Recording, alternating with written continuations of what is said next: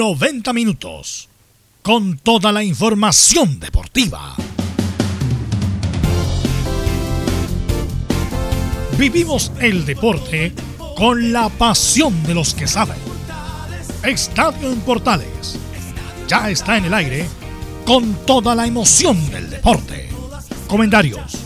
Carlos Alberto Bravo, Velus Bravo, Leonardo Mora, René de la Rosa, Camilo Vicencio y Giovanni Castiglione. Reporteros. Enzo Muñoz, Nicolás Gatica, Rodrigo Vergara, Juan Pedro Hidalgo, Rodrigo Jara y Felipe Holguín. Producción. Nicolás Gatica. Técnicos. Gabriel González Hidalgo y César Navarrete. Edición. Leonardo Mora. Dirección. Carlos Alberto Bravo. Estadio Portales es una presentación de Ahumada Comercial y Compañía Limitada. Expertos en termolaminados decorativos de alta presión. ¿Qué tal? Buenas tardes, ¿cómo le va? Somos Estadio Portales en el aire hasta las 15 menos 5 minutos con toda la información del deporte nacional e internacional. Hablaremos de lo que ocurrió ayer con Chile, Venezuela, por cierto. Hoy día juega la U. A partir de las 19.15 horas será transmisión de Estadio Portales Digital. U de Chile enfrenta a un difícil rival como Unión La Calera. El informe de Católica, de Colo Colo y mucho más en la presente edición de Estadio en Portales. Ya terminó Curicó y la U de Concepción 2 a 2 en un partidazo. Vamos de inmediato con ronda de salud. Nicolás Gatica, ¿cómo estás? Buenas tardes. Buenas tardes, Carlos Alberto, de toda la sintonía de Estadio en Portales. Claro, estamos ya para ver el análisis de Colo Colo. Está hablando en estos momentos el técnico Gustavo Quinteros, por lo tanto, Dentro del programa tenemos, por supuesto, declaraciones del estratego Colo Colino de cómo prepara el partido de mañana que sufrió un cambio de horario, no se va a jugar a las 19.15, sino que va a comenzar a las 18.30 Colo Colo frente a Audax Italiano. Hay varios cambios de horario para los próximos partidos. Buenas tardes, ¿cómo estás? Enzo Muñoz, ¿cómo está la U para enfrentar a Unión La Calera? Buenas tardes, Carlos Alberto. Universidad de Chile se prepara obviamente para el duelo de esta tarde contra Unión La Calera en una cancha complicada, un pasto sintético contra un rival que viene de perder contra Unión Española. Y sobre la formación, lo único que le diré, Caballo Bueno repite. Caballo, repite la formación del último fin de semana. Bien, Felipe Holguín, ¿cómo está usted? Católica también tiene un, un, difícil rival que es Coquimbo Unido. Ya estaremos con Felipe Holguín para que nos cuente las novedades de Universidad Católica. ¿Está por ahí don Laurencio? Hola, ¿qué tal, eh, eh, don Carlos Alberto? Un gusto de saludarlo a usted y a todos quienes escuchan Estadio en Portales. Obviamente, en esta jornada vamos a ir con las reacciones que dejó la derrota de Chile por 2 a 0, eh, por 2 a 1 ante el cuadro de Venezuela, con la palabra de Reinaldo Rueda y de Pablo Díaz, y también saber cuánto sería la indemnización si es que se decide terminar con el proceso del colombiano. Estimas en Estadio en Portales. Perfecto. Está por ahí don Leonardo Isaac Mora. Leonardo, ¿cómo estás? Muy buenas tardes. Aquí estamos, pues Carlos, listos para analizar lo que dejó el partido de ayer ante la Vino Tinto, que la verdad es que fue un proceso histórico. Hay harto que desmenuzar respecto de eso y bueno, de ya del torneo local también, con lo que pasó hoy día con Curicó en el partido. Bueno, ya de hecho ayer algo hablábamos un poquito de lo que pasa con Colo Colo, como quedó apretado ahí después del triunfo de O'Higgins por la cuenta mínima y lo que va a pasar en la tarde con con la U y con la Católica que van de visita tanto a la quinta región como a la región de Coquimbo, a jugar partidos complicados ambos elencos. Así es.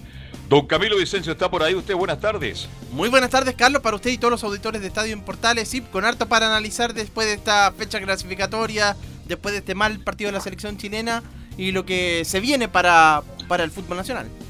Perfecto, y ahora estamos con el estelar de los miércoles, don René La Rosa, ex árbitro FIFA. ¿Cómo está usted? Buenas tardes.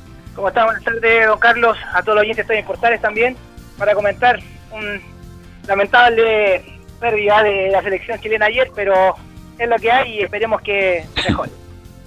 ok, velo cómo está. Sí, vamos inmediatamente con los titulares que lee Nicolás Gatica el día de hoy. Así es, vamos entonces con los títulos ya de esta jornada de día miércoles en Estadio en Portales. Comenzamos claro con lo que dejó las clasificatorias rumbo a Qatar 2022. Revisamos resultados de la cuarta fecha. Destaca la goleada histórica de Ecuador de 6 a 1 sobre Colombia. El sorpresivo empate de Paraguay como local ante Bolivia. En la parte alta Brasil superó a Uruguay y se consolida como la mejor selección sudamericana del año. El otro cuadro que cerró con buen rendimiento fue Argentina, que derrotó a Perú en Lima 2 a 0. Bueno, la tabla de posiciones quedó liderada por Brasil, junto con Argentina, Ecuador, Paraguay y Uruguay en la parte alta. Tras que lamentablemente nosotros, Chile junto a Colombia, atención con eso, Venezuela, Perú y Bolivia están en la parte baja.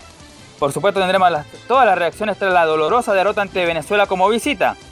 En Chilenos por el Mundo, en Brasil, Benjamín Kusevich en Palmeiras y Eduardo Vargas dieron positivo a COVID-19. Esto en el Atlético Mineiro, tal como ayer se había dado a conocer el positivo de Jorge Sampaoli también y su cuerpo técnico. En el fútbol chileno, claro, lo anticipamos, Curicó igualó 2 a 2 ante la U de Conce. Luego a las 17 horas, un partido donde estará pendiente Colo Colo ya que La Serena visita Cobresal. De ganar el conjunto de la cuarta región, Colo Colo jugará mañana como colista. Atención. Esto y más en Estadio en Portales. Sí, quiero empezar con René de la Rosa, también se nos incluye el día de hoy eh, Giovanni Castiglione ah, para, bueno. técnico nacional. Pues. Para hablar del, del, del mamarracho de ayer. Así que eh, quiero empezar con René de la Rosa, tus impresiones respecto a lo que pasó ayer, René.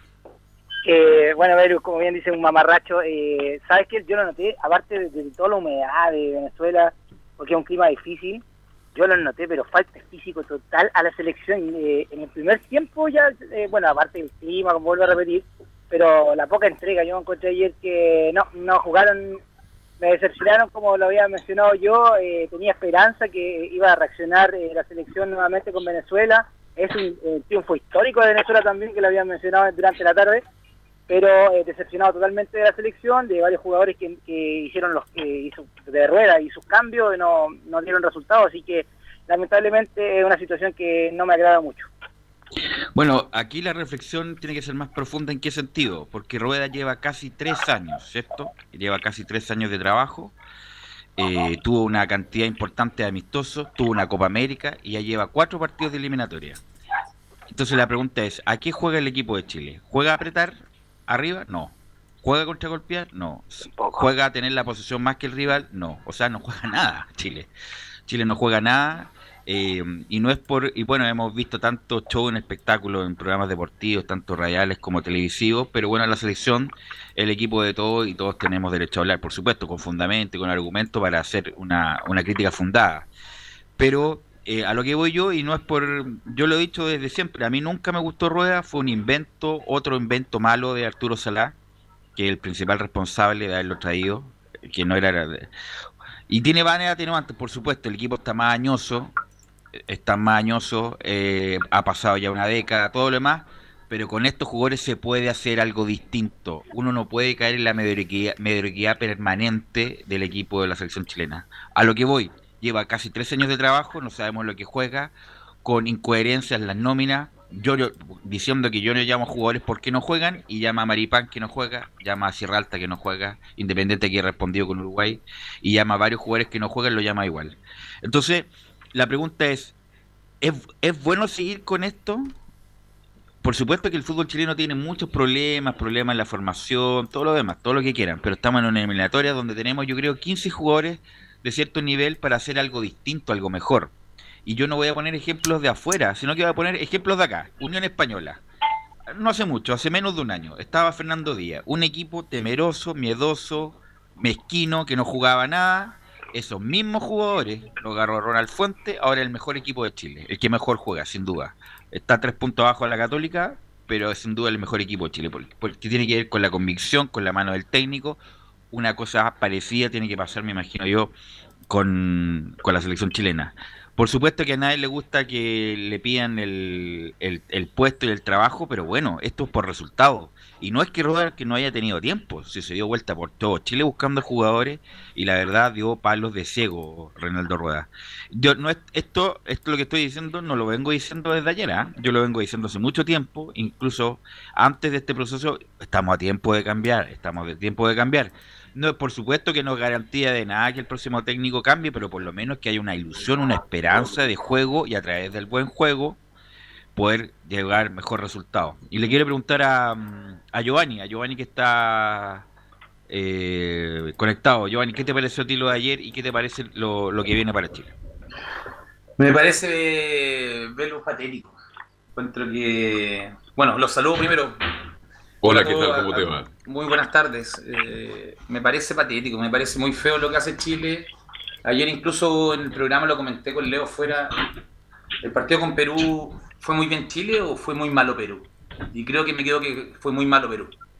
Sin esos jugadores que los delanteros que tenía lesionados, que son muy importantes para ellos, creo que Perú no existe sin ellos. Que Pablo Guerrero, por nombrar, y Farfán son los más importantes que tienen. Y ayer se demostró que no, juga- no, no jugamos a nada. En un momento que estábamos buscando a uno, empatando, saca creación, pone en contención, entonces no me cuadra nada. No me cuadra ni la lista, ni la nómina.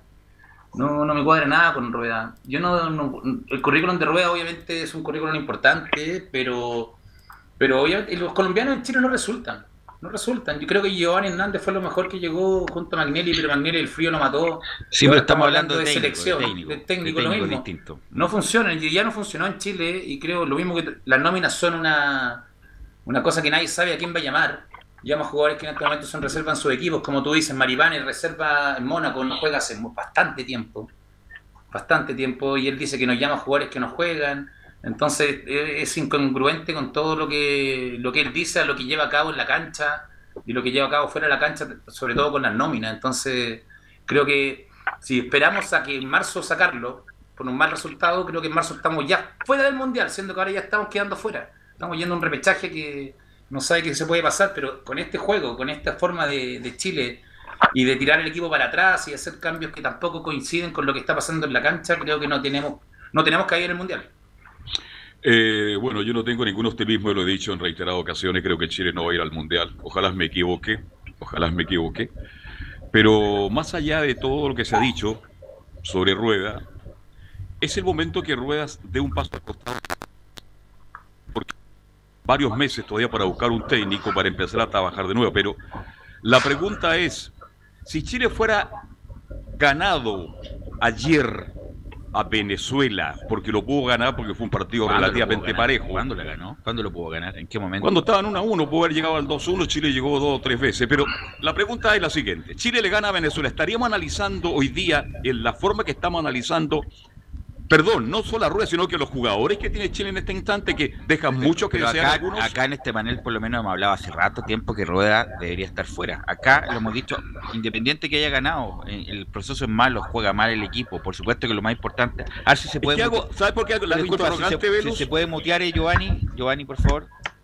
Si se puede mutear. por ¿Sabe por qué hago la interrogante? Porque cuando se le ganó a Perú, yo escuché a muchas voces, tanto en la radio como televisión, hablando maravilla del fútbol chileno. Entonces, ¿de qué estamos hablando? ¿Por qué cambiamos el discurso en una hora, en un instante, por un No, partido? pero hay varios que no han cambiado el discurso. Bueno, no sé a quién Bueno, está- tú no. No sé a quién y varios de Estadio Portales, pero yo me refiero, anoche mismo vimos un show en televisión. Un show, de verdad. Algunos defienden a Rueda, otros la atacan, pero Carlos. al final, Giovanni Castiglione, la pregunta es, Pero espérate, antes de. Dale nomás. ¿debe terminar hoy el proceso de Rueda No, pero, Chile? te- pero contéstete tú, po. opina tú. Yo estoy diciendo que sí, Ya, pues por eso. que ¿no? debe terminar ahora y no mañana, porque Pero mañana yo va a lo estoy diciendo tarde. que habría terminado antes, antes del inicio. Y le quiero preguntar primero a Camilo y después leo su opinión de lo que está pasando con Chile. Camilo. Yo también creo que debería terminar el proceso de rueda, pero también yo considero que también hay re- mucha responsabilidad de los jugadores, de los que están llamando también. Yo creo que no, no estamos todavía no, no está salvando una generación histórica, que eso es indiscutible. Si ayer veíamos Vidal, Ale- eh, Vidal, eh, eh, Isla. Alexis, Bocellur, pero el resto no sé si hay tanto para como para, para buscar, bueno, a lo mejor claro, para armar eh, para armar una, una selección, pero eh, como tú dices 14, 15 Velus, pero no sé, de los que por ejemplo los que ayer estaban en la banca uno veía y no había nada como para entrar. a No, pero, pero 14, 15 jugadores competi- Y yo estoy nombrando pocos jugadores. 14, 15 jugadores, insisto, Sí. que se puede hacer algo mejor que de lo que hay, sin duda. Con cualquiera se puede hacer algo mejor. Y le quiero preguntar también a, a Leo. Disculpa, acá, Giovanni, vamos con Leo primero. Sí, la- lo que pasa es que, a ver, lo, lo que yo plantearía, yo sé, yo, yo sé que hay algunas personas del mismo equipo de Estadio Portales que están muy en desacuerdo con nosotros mismos, que, que hemos dicho que Rueda no, no dio el ancho. El tema para mí fue por qué llegó Reinaldo Rueda a la selección chilena. O sea, de, ahí yo parto, nunca debió haber llegado. Eh, y, debería haber llegado un hombre con más jerarquía, con más carácter, porque Reinaldo Rueda no lo tiene, sino no, nunca tuvo el carácter para poder manejar a un equipo tan complicado como el camarín de la selección chilena. Pero por otro lado, no solamente le, le la responsabilidad a Reinaldo Rueda, también hay que entender, yo creo, y ya hay que darse cuenta, no hay que, hay que dejar de ser porfiado. Ya los jugadores de la generación dorada ya fueron. O sea, dejen de, dejen de estar jugando con el... Mira, Déjame terminar la idea, Velo, porque tú siempre quieres meterte y no dejas que los demás opinen. Terminemos con el romanticismo de los Bravos, de los Alexi, de los Medel, de los Charles Arangui. Oye, está bien, ellos ya llegaron lo que tenían que llegar, pero ahora vienen de vuelta. Y lamentablemente, Rueda ni ningún técnico que venga ahora va a traer una generación tan extraordinaria como la que tuvimos. Ok, sí, fueron buenos, pero fueron. Ahora ya están bajando el nivel, ya vienen de vuelta. Alexis con Arturo Vidal pasaron al Inter porque ahora ya vienen de vuelta. O sea, está bien, siguen, siguen estando, entre comillas, en la primera línea del fútbol europeo pero ya vienen de vuelta y un montón de jugadores igual. O sea, lo que nos está pasando simplemente es que en estos momentos se nos acabó la benzina y hay que darse cuenta de eso también. O sea, usted puede traer al mejor técnico del mundo y póngale el nombre que quiera, pero estos jugadores tampoco le van a rendir porque los jugadores vienen de vuelta y los que vienen y, y las generaciones nuevas están verde y, y quizás ni siquiera verde, ya son lo que son y no van a dar más. Entonces yo creo que también eso es bueno analizarlo. O sea, no es que uno quiera que a la selección chilena le vaya a ir mal, pero uno va viendo, primero, quién la dirige, y al, dirigir, al ver al que lo dirige está mal. Pero después uno también va viendo los nombres propios, como decía San Paolo en su momento, y también esos jugadores ya están desgastados, no te rinden lo que te rendían antes. O sea, eh, algunos quedaron, como dijo Carlos Alberto, y, totalmente de acuerdo con él, quedaron locos con ese pelotazo que le pegó Arturo Vidal en el partido pasado ante Perú. Pero es eso y nada más. Es un destello por el partido. No es un Arturo Vidal que esté molestando 90 minutos, no es un Alexis Sánchez que estuviera molestando 90 minutos. Ya pasó. O sea, primero pongamos la pelotita al piso con eso. Ya pasó la generación dorada. Hoy día, hoy día con, lo que fue esta derrota histórica ante Venezuela, la generación dorada de Chile ya murió. A ver, pero Leo, ¿quién fue el mejor de Chile en estos partidos? Justamente la generación dorada. Vidal, los dos goles y, ¿Y te sirve de, algo, Velus? ¿Quién? ¿Te sirve de algo? Estábamos hablando. fue el mejor. Pero sea objetivo, ¿te sirve de algo que, que haya sido los mejores? Pero Leo, fue el mejor. Estás en estos momentos clasificando a Qatar pero Leo, Leo, de la mitad hacia cálmate, abajo. Cálmate, Estoy hablando de quién fue el mejor de Chile. Arturo Vidal hizo los dos goles. Pero te sirve de algo, te vuelvo a preguntar. Marca los goles, pero te sirve de algo. ¿Quién tuvo mejor rendimiento? ¿Arturo Vidal anduvo mal, Leonardo Mora, estos dos partidos? Pero ¿te sirve de algo no? Anduvo mal. Hoy día. Leo, te estoy preguntando el rendimiento. Sí, estuvo mal, estuvo mal. Porque yo le pido más. Necesito más de estos jugadores. Pero ya no dan tres goles de, hizo los tres goles de Chile, Vidal anduvo mal. ¿Quién fue el mejor de ayer, el más decente de ayer? Mauricio Isla. Fue el único, el único agente ofensiva.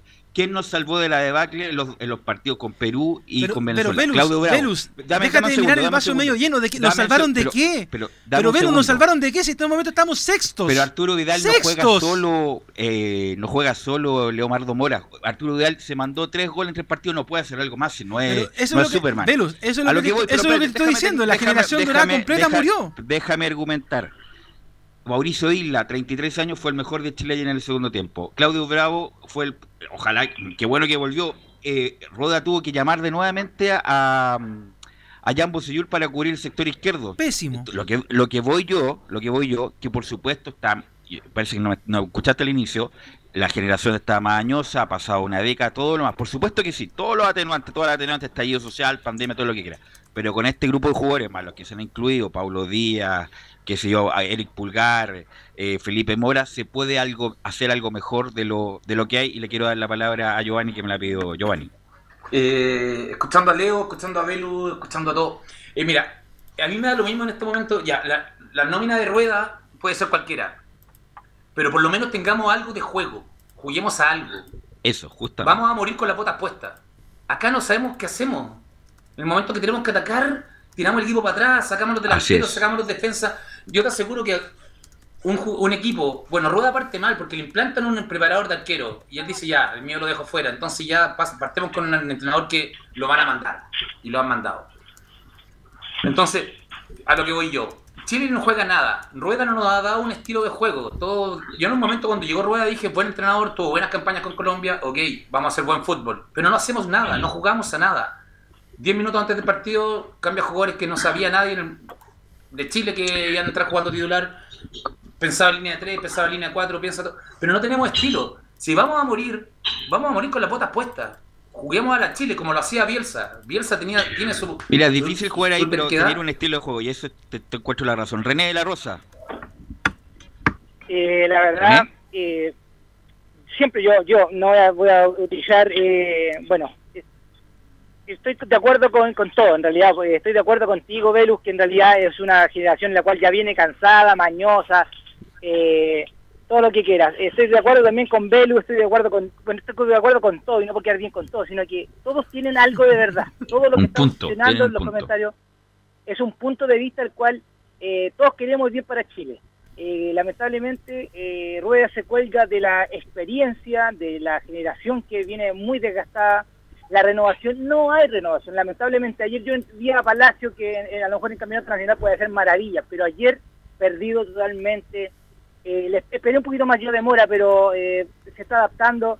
Pero yo creo que puede entregar mucho más. Pero lamentablemente podemos y pelear entre nosotros, en- entre paréntesis, por las polémicas que uno la, de la opinión, pero yo creo que el momento de la motivación para una selección, para cualquier equipo, el, el ejemplo que sacaste tú de Unión Española, es el mejor y el más claro. Así, La así es. motivación del técnico es tan importante como eh, el, el, el pick de un jugador. eh, eh, si eh, hay muy motivación. ¿Por qué Bombalé tiraba para arriba a todo su equipo? Porque tenía una motivación especial. A lo mejor, eh, Clavito Boy, ¿por qué tenía esa motivación? Porque lo agarraba, chuchaba y le sacaba el jugo.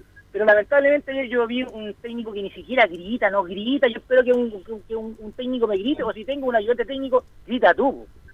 Pero lamentablemente eso es lo que falta. Motivación. Y además que por eso la digo que no es que venga llegando Rueda, Rueda va a cumplir Camilo, me parece, tres años, ¿no? Sí. Tres años ya. Tuvo una cantidad chorrera de amistosos, tuvo la Copa América, ya tuvo cuatro fechas eliminatorias.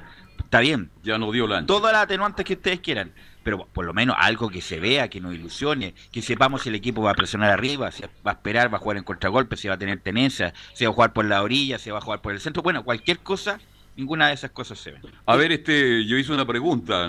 He estado con mucha atención escuchando a todo el panel. Primero, ¿debe irse ya Rueda ya? Esa es una interrogante. Y lo que hablas tú, René, de Bombalé, a él como técnico le fue muy mal. Cuidado con eso. Que no basta con la chuchada, nos falta con la motivación permanente cuando no se paran bien los equipos. A él le fue muy mal en Temuco, recordemos eso. Incluso, no es tema en este momento. claro, no, pero es que como lo puso René La Rosa, es bueno Sí. que también lo pongamos No, en la no, mesa. pero Como- un me. Una cosa es gritar, incentivar, hay que jugar bien al fútbol, hay que trabajar los el- equipos. Entonces la pregunta, muchachos, ¿se tiene que ir hoy día a rueda o Estamos mañana? contestando que yo que estoy hace rato. Ya tú sí, perfecto, pero el resto no, no me ha respondido, ni Giovanni, ni René. Carlos, Carlos, al- coincide que fue Venezuela. Creo que tiene que partir ahora como partió Oscar Corta. Ya. En ese momento, ahora justo, o sea, era antes de ahora, pero este es el límite para poder tratar de hacer algo para llegar al mundial.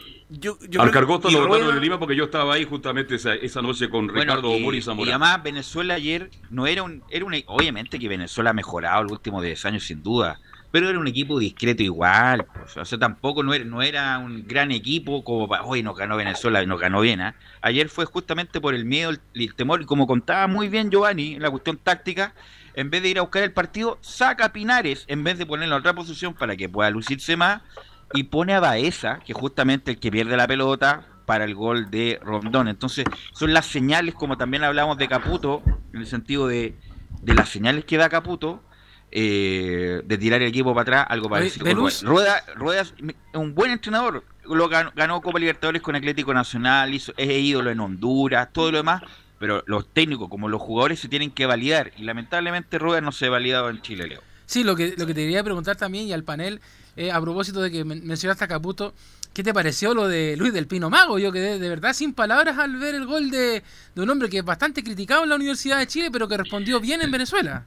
Sí, por eso miraba hacia el cielo cuando hizo el gol. No se olvidó del Pino Cano, buen defensor, es rápido. antis- eh, bueno, en la 1 andaba bien, esperemos que Pero ahora Palestino sí anduvo bien. esperemos que ahora pueda tener su, su buen rendimiento y como comentamos ayer en la transmisión, cuando hizo el gol Rondón, más que felicitar a Rondón, iban a felicitar a Soteldo, porque obviamente que tiene un, a- una cuestión con Chile Soteldo. Así que vamos a pasar a escuchar a Laurencio, a Laurencio Valderrama y los testimonios que dejó esta derrota histórica ante Venezuela Laurencio.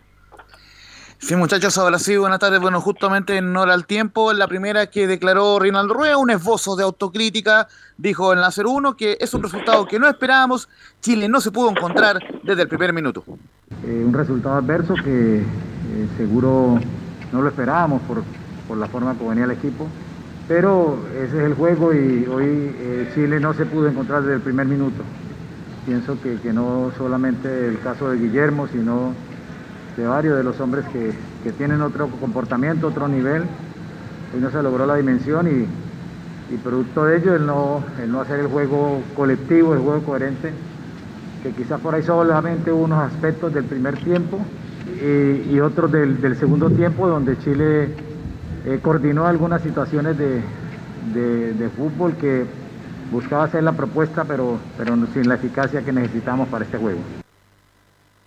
Muchachos, como fue una conferencia muy cortita, fueron solamente cuatro preguntas y, y, y lo chequeamos después por interno con la gente de la NFP, eh, dio otras dos respuestas sobre Alexis Sánchez, pero la que yo considero que es prioritaria, eh, justamente para la que comenten ustedes, fue la única pregunta que le hicieron sobre su continuidad, sobre si estaba en riesgo su continuidad con esta histórica derrota ante Venezuela. Y dice la 03, todos los partidos que se pierden tienen ese riesgo.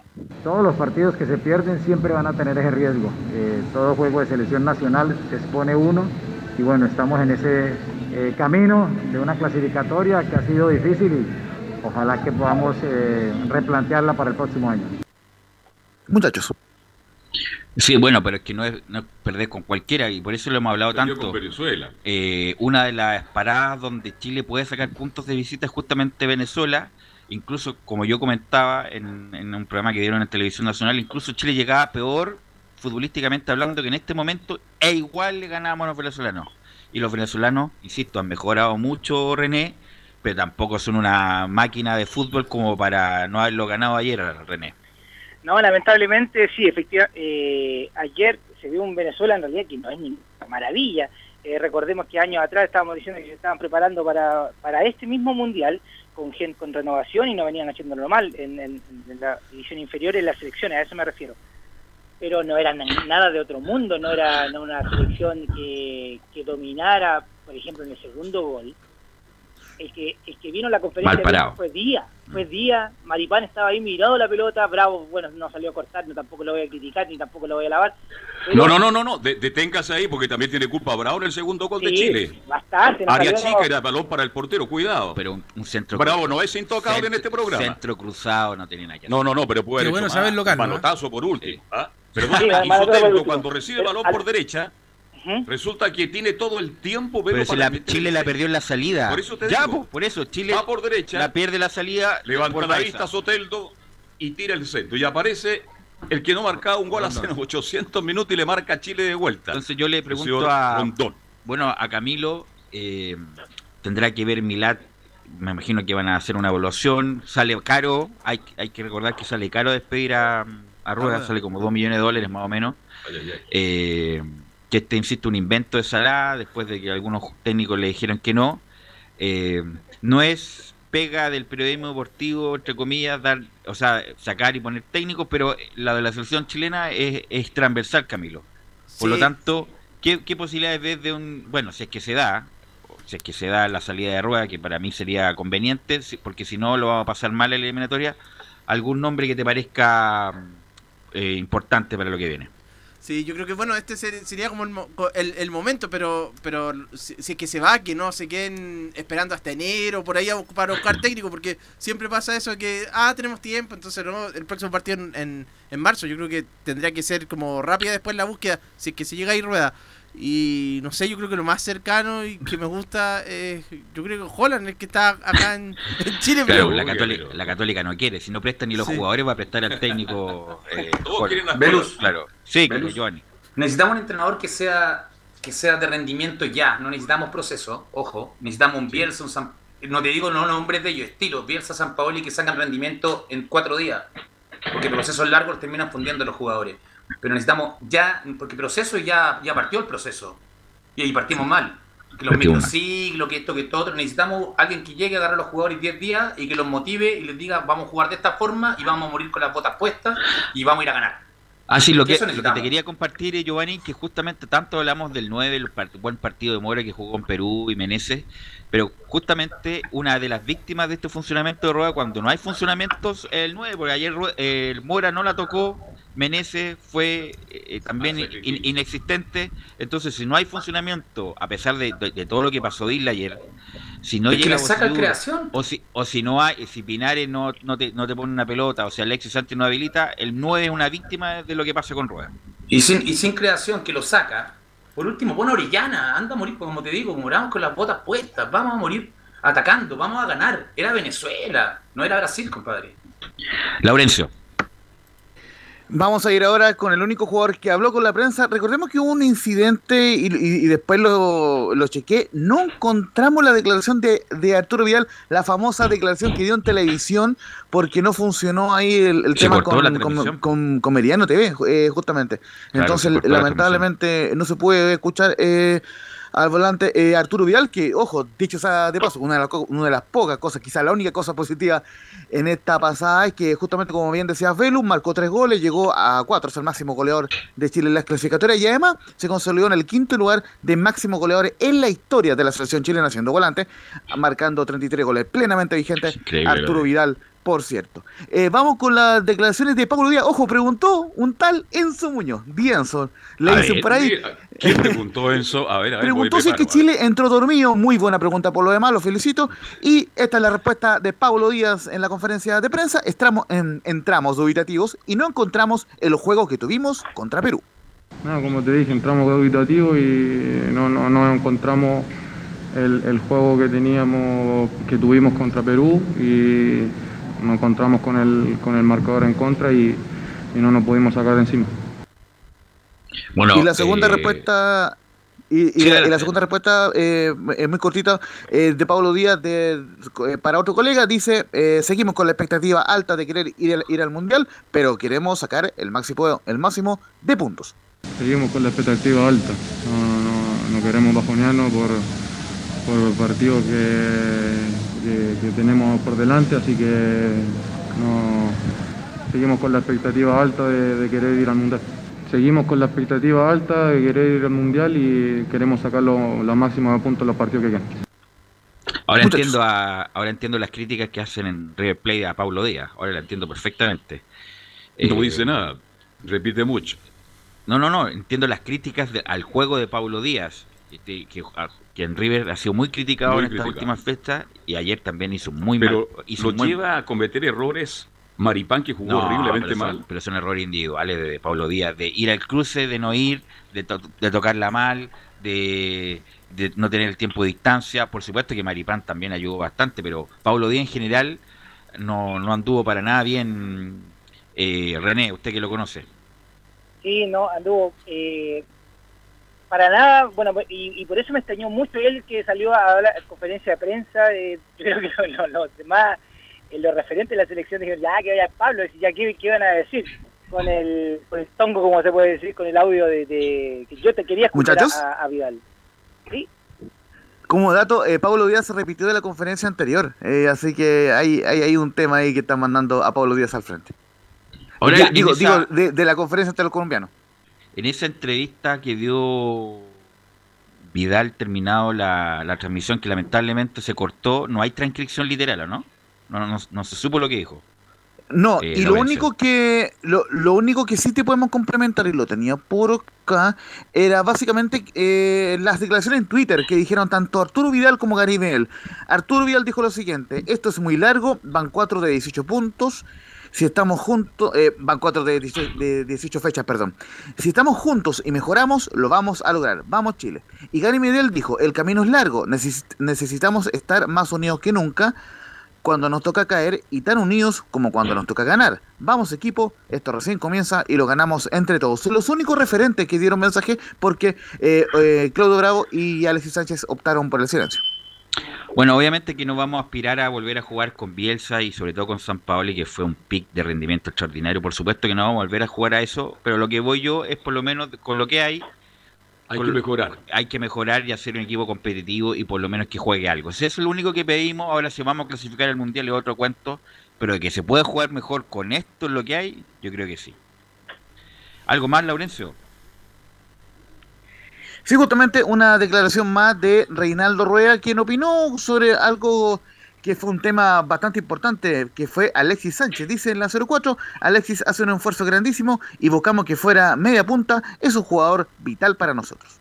Eh, Alexis está en una situación, ustedes ven que en, el, en su club no tiene una continuidad, que en la selección se brinda íntegro, hace eh, un, un esfuerzo grandísimo y por eso hoy buscamos que él estuviera de media punta, como lo ha venido jugando en su, en su club, para que pudiera dar un mejor rendimiento, más eh, consciente de que venía de, de una situación de, de, una insuficiencia física que lo mermaba y por eso quizás no logró toda su dimensión y, y, y todo lo que sabemos que conocemos de él, pero es un jugador eh, vital, importantísimo para nosotros. Así, Mayuan, con los cambios, bueno, ayer entró Carlos Palacios, sí. 15 minutos. Muy poco. Muy poco. Muy poco. Y justamente uno lo que espera a Palacio en esos minutos que, que, borde. que encare y borde. Y justamente todo lo que tocó lo jugó para atrás. Y si lo hubiera perdido arriba da lo mismo porque por lo menos lo intentó. Pero bueno, no le echa la culpa. Sí. Los cambios fueron Claudio Baeza por César Pinares a los 46, eh, el debut oficial de Carlos Palacios a los 76 por Felipe Mora y Andrés Vilches por Eric Pulgar a los Jugó 89. Vilches, oye, pero si no, lo, no alcanzó pero imagínate, tocarla, terminamos con Andrés Vilches buscando el empate. Entonces eso habla de lo confundido. Desorientado que está, que está Sigue, Giovanni. No me di cuenta que entró Vilches. Para que te des cuenta, pues yo no alcancé ni siquiera a nombrarlo. Este... Ah, no me, no me di cuenta, tengo que haber ido al baño. No, claro. no sabía, no a lo mejor. Vilches. No, pues por eso no, digo es que, que, No, es terrible. Es como, ustedes son muy jóvenes muchachos, pero en la época de Pedro García, cuando nadie quería... ¿Qué pasa con mi amigo Pedro cuando García nadie quería, cuando, No le pegue un palo, por favor. Cuando nadie quería ir a la selección, eh, llamaron a Axel Ahumada, que era sí. como el noveno delantero del fútbol chileno, que hizo un par de goles en la fecha... Claro, que, que, hizo un par de goles la fecha anterior y Pedro García lo llama y fue titular por un partido con eliminatoria. A Eso fue momento... cuando estuvo el Peineta, después eh, ¿Sí? el partido claro, Olmos, después el Peineta, Peineta, Estuvo Pedro García, García, el Peineta. No, no, ¿Y Nelson Acosta eh, empezó? No, no, salimos Nel último, penúltimo. Nelson Acosta, Pedro García y, y, y Jorge Garcés. Jorge bueno, Garcés, sí, en ese periodo nadie quería ir a la selección, habían renunciado varios y llamen a Axel Ahumada, un jugador que en la fecha anterior hizo dos goles. Mira, anda bien, lo voy a llamar. Eh, y jugó Axel Ahumada, bueno, y así nos fue con Venezuela, que perdimos 2-1 en Santiago. Así que bueno, las próximas fechas eliminatorias, Laurencio, a ver, cuándo? Pero antes sí, de cerrar, justamente el capítulo, en perdona, marzo próximo. Perdón, Laurencio, Laurencio, disculpa un poquito. Resulta que aquí está Argentina, está Brasil, ¿Ya? está, cuidado, lo que está jugando Ecuador, está Uruguay. Lo dijimos antes, lo dijimos antes. ¿Vamos por el quinto? Bueno, por el repechaje, sí, pues, arañando el ¿No repechaje. tenemos para más? Ara- arañando el Si no hay un cambio, arañando el repechaje con. Y Ecuador, una máquina. Una máquina. Y Colombia también está muy. cuesta arriba lo de, lo de Queiroz. Sí. Carlos, y viendo los resultados, era la fecha para ganar y poder Pero vernos claro. arriba. Jugaron todos para quedado Chile. Cuarto, quedamos pero cuarto, Chile hubiéramos quedado. no jugó para Chile. Lamentablemente jugó Hubiéramos quedado cuarto con horriblemente siete mal. puntos y a dos puntos del tercero, no. Y Venezuela había quedado muerto con cero Por eso te puntos. digo, si lo que duele es con Venezuela, un equipo que es abordable históricamente para Chile, este equipo también era abordable y se dejó, y se jugó mal y además se perdió. Por eso te pregunto, Lorenzo, ¿cuándo son las próximas fechas eliminatorias? Sí, en marzo próximo re recibimos, ojo, a Paraguay del Toto Berizo, que está invicto, eh, salvó el invicto en un sorpresivo empate de local ante Bolivia, y luego se visitará a Ecuador en Quito, un Ecuador que, Uh. dicho sea de paso, goleó 6 a 1 al cuadro eh, de Colombia. En las fechas tentativas 25 y 30 de marzo del año 2021. Y una última cosa, eh, complementando con lo que decía Camilo Vicencio, eh, ciertamente es, son 2 billones de dólares la indemnización si es que se llega a ir eh, Reinaldo Rueda antes del final de su contrato. Recordemos que su contrato es hasta el final del año 2021 y prorrogable si es que clasifica al Mundial de Qatar. Y hay estimada una reunión entre Pablo Milad y Reinaldo Rueda, tal como ocurrió al final de la fecha eh, doble pasada, en, obviamente en fecha a definir y de manera privada, pero vamos a estar ahí indagando cuándo se podrían juntar. Pero lo cierto es que habrá una evaluación de esta eh, fecha doble y no se descarta la salida de Reinaldo Rueda. ¿Y Berizzo pasará por Rancagua? No creo, ¿ah? Tiene un sándwich, ¿ah? Tiene un sándwich ahí, el, sí, gua- del gua- pero el flaco no- Aro no. lo probé mucho Pero en no creo que pase por Rancagua por otras cosas. Ya. Claro, lo están Eh, esperando. Eh, va, Claro. va, va a atacar COVID, Belus, no creo que viaje. Claro, le va, alguna cosa le va a dar beneficio. COVID, no, COVID, el. PCR salió algo Mm. positivo, no puede viajar. Tiene prohibido. Sí. Eh, René, ¿algo más para terminar este bloque, don René de la Rosa, con su aporte tan importante? No, lo- a lo El que árbitro, me nada- refiero- el árbitro no tuvo nada que ¿Qué hacer. tal, Lustó? ¿Cómo lo veo? Eh, sí, eh, Vidal lo convenció de varias jugadas que, eh, bueno, es, es estratégica. Eh, Vidal eh, habla con los árbitros, eh, se maneja, se maneja como muchos jugadores antiguos. Eh, bueno, Yo cuando que a Lustó ayer, perdón, me acordé de René de la Rosa. Usted era igual, eh, dialogaba mucho con los jugadores. ¿ah? es que de repente a veces eh, sí, la psicológica ayuda bastante en el arbitraje. Bien. Eh, la esperanza que, que, esto cambie, eh, no sé si es lo mejor eh, hacer un cambio desde ya. eh, se viene, eh, todos lo quieren, todos lo quieren, pero no sé si sea lo mejor porque el que llegue no creo que, que el que sea, el que sea puede, puede cambiarlo, pero no a, corto plazo. Que harto camino, como bien lo dice ahí las declaraciones de Medellín, que harto camino, pero estos son puntos que hay que ganar y lamentablemente esto después no se recuperan y eso lo ha pasado en, en ocasiones eliminatorias pasadas, así que esperar que ahora ya el próximo año ya eh, con la elimina- eh, eliminatoria Sí, el eh, próximo año. saquemos eh, Marzo. mejores resultados, así que la fe por, por, por Chile y por el fútbol nacional. Ok, René, muy, muy amable como siempre. Nos, nos escuchamos el viernes. Saludos a todo el equipo y que tengan un Sí. buen fin de semana. Sí, René, Sí. cuídate, que esté muy bien. Lo de Holland, que también obviamente el, ju- el entrenador de moda en este momento, podría coincidir con ir a Chile porque terminaría todos los torneos en una hipotética final de Sudamericana y torneo nacional fin de enero. Entonces podría Pues, ser que bueno, se hay- sumara, hay- hay que se sumara primero. Pero primero la NFP tiene que tomar la decisión si es que lo Tienen que sacar. o no a rueda. Tienen que sacar. Pero, pero si no, bueno, insisto, hay una cuestión muy rara con la Católica ahí. A lo mejor nos pueden ayudar después en el bloque de la Católica porque es muy raro que no hayan llamado a más jugadores de la Católica en Puch, este periodo. Puch. Huerta, Saavedra. Fuensalida, Saavedra. A mí es muy extraño que lo hayan lo de llamado. Pucho, lo de Pucho lo encuentro rarísimo, algo raro ahí. Tú tienes toda la Imagínate razón. Puch por Está todo- bien que no llamen al Catuto, pero a los otros tres sí, pues. Eh, Pero te llaman al delantero que juega en Suecia en el equipo colista que lleva dos goles en dos Así años. es. No puede ser. en, en Noruega. Noruega, en Noruega. Yo como lo dato, muchachos, eh, no estuvo en la banca eh, Nicolás Castro. Castro. Ahí Mm. lo, lo buscamos después. No, Así es. increíble, increíble. Ok, gracias Laurencio, ah, muy amable como siempre. Vamos a ir a la pausa Un abrazo Gabriel, y volvemos con los informes de la U. Colo. Radio Portales le indica la hora. 14 horas, 12 minutos.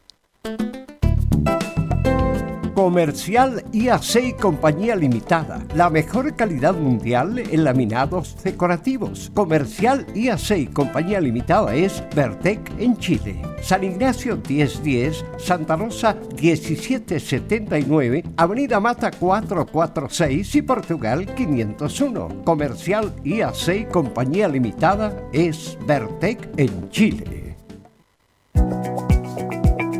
AIG Legal es un estudio de abogados cuya misión es entregar una asesoría directa, veraz y personalizada para todos los ciudadanos. Contamos con especialistas en derecho de familia, herencias y derecho laboral, entre otras áreas. Visita nuestra página web www.aiglegal.cl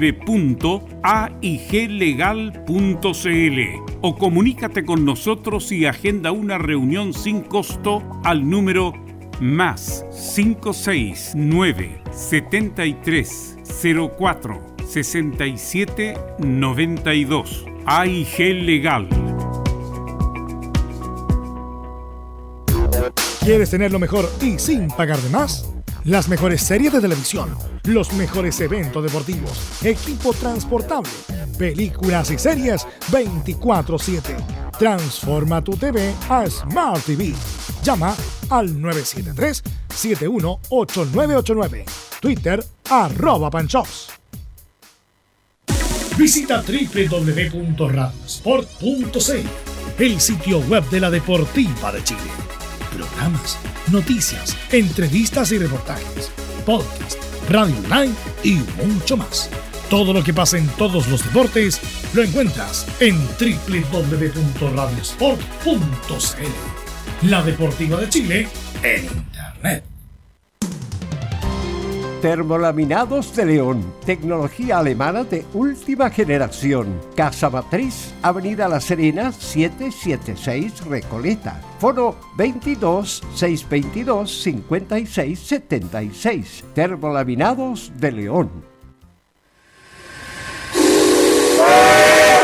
No se pierda todos los días a medianoche, lunes a domingo en Radio Portales, el tren del recuerdo Conduce Salvador Fernández. Solo canciones inolvidables de su época. Contáctese con Salvador Fernández al foro 22 319 7959. Le esperamos esta medianoche con El tren del recuerdo en Estación Portal.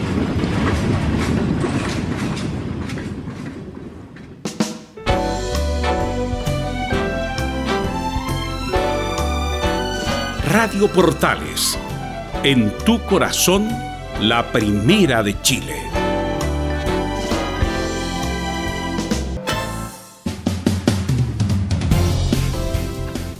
Ya son las 14 horas con 15 minutos en Santiago de Chile y vamos con Enzo Muñoz ya que la U juega un partido muy difícil, no solamente por el rival, sino también porque por la cancha, don Enzo Muñoz. Sí, tal como tú lo señalas, un rival bastante difícil. Unión La Calera en el Nicolás Chaguán, de precisamente la ciudad de La Calera, es lo que se va a enfrentar Universidad de Chile, que hay que decirlo, llega con algunas que otras bajas. ¿Por qué? Porque Reinaldo Lenis, este refuerzo colombiano que se encuentra en nuestro país, que llegó junto con Rafael Dudamel, eh, este colombiano de 28 años proveniente de Banfield, tiene un problema Tú me preguntarás qué problema es. Bueno, que lo que pasa es que él ni siquiera ha entrenado con sus compañeros, siendo que llegó hace casi una semana. Sí, pues. ¿Y por qué no ha entrenado? Porque resulta que fue contacto estrecho, pero no de Rafael Dudamel, de una persona en Colombia. Se le ha hecho el test eh, antes de venir a Colombia, el mismo test que se hizo Reinaldo, eh, que se hizo Rafael Dudamel, salió negativo. A la llegada a nuestro país salió negativo también. Y él se encuentra en un hotel esperando la autorización de la Ceremi de Salud para poder recién entrenar. Esa es la situación de Reinaldo Lenin, que por lo demás se ha hecho muy latosa la situación. Pero con los PCR no se ha hecho, me imagino que se ha hecho PCR, ¿no? Sí, sí, pero está esperando la autorización porque al ser contacto estrecho de una persona que lo tenía, tiene que esperar una cierta cantidad de días.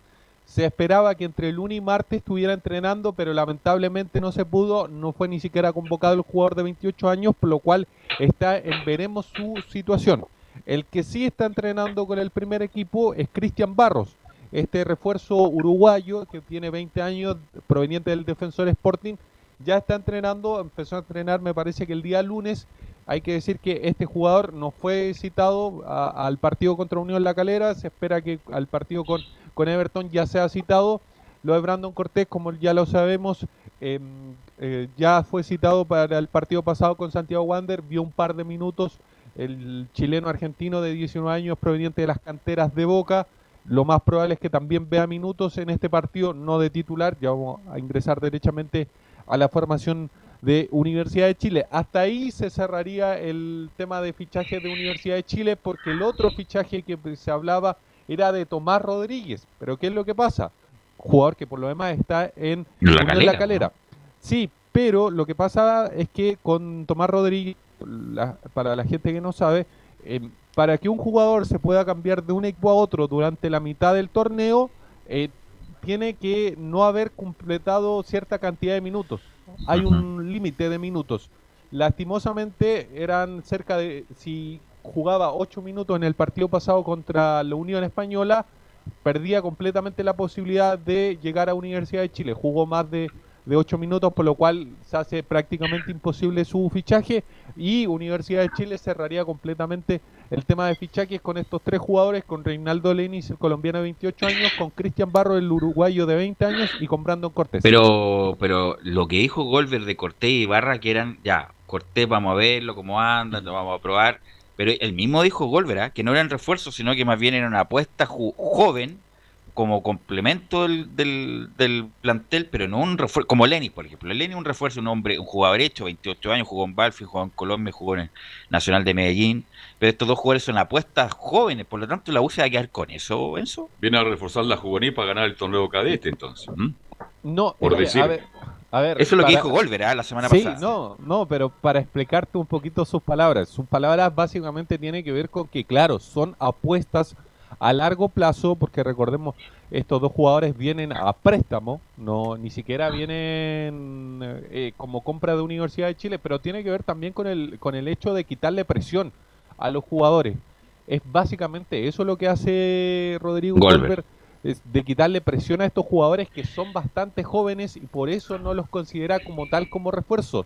Más, No, allá del, del hecho puntual de que también eh, no fueron inscritos como jugadores de- del primer equipo, sino como juveniles pero para al el mismo primer tiempo, equipo. ese tema habla muy mal de, de los propios juveniles, porque cuando tú traes jugadores para, comillas, reforzar la juvenil de la U, que, o sea, y van a jugar en el primer equipo, si- que era mono, eso quiere decir de que la- la- el fútbol formativo de la U está pésimo. Habla muy mal de eso, de que están haciendo mal las cosas. Si es así, yo en estos momentos voy y le digo al encargado del fútbol formativo, ¿sabe qué? Váyase para la casa. Porque a mí eso fue lo que me dio a entender, no lo pude desmenuzar porque fue justo un día viernes, cuando habla el, polaco Golver respecto al tema de estos jugadores que llegan a, a apoyar al fútbol formativo, se enredó entero, ni siquiera fue capaz de mencionar las categorías, que eran 2001, 2002, sino que dijo cualquier otra cosa. Eh, y entre todo ese enredo, lo que se entiende al mismo tiempo es el fútbol formativo de la U no sirve para nada.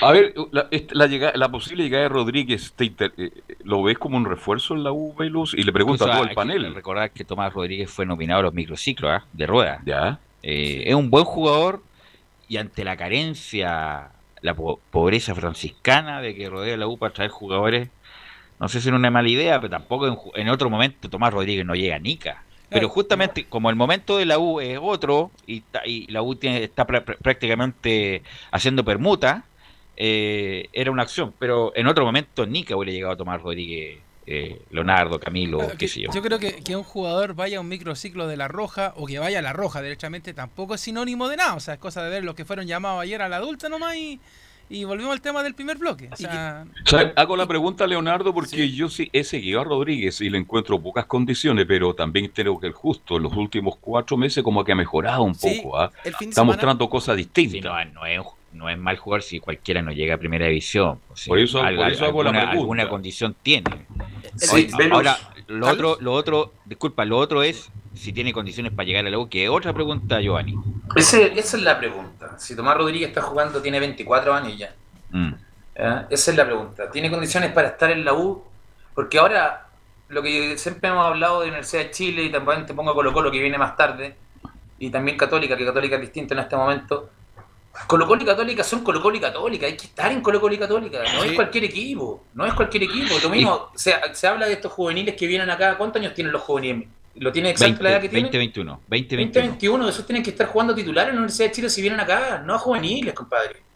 No, pero no vienen a juveniles. Los que, lo que pasa es que Goldberg dijo que eran los jugadores también para la regla de sub-21. Ya, ya no tienen nada para jugar juvenil porque hay que recordar que son sub-20 el otro. Sí, pero tienen- Pero tiene, yo- tiene un punto, tiene un punto de razón. Bueno, es también lo ven como una apuesta en la U, como lo hizo en su momento de comprar jugadores jóvenes y lanzarlo, como Eduardo Vargas, como Genomena, como Charlie Arangui. Es una apuesta justamente en ese sentido.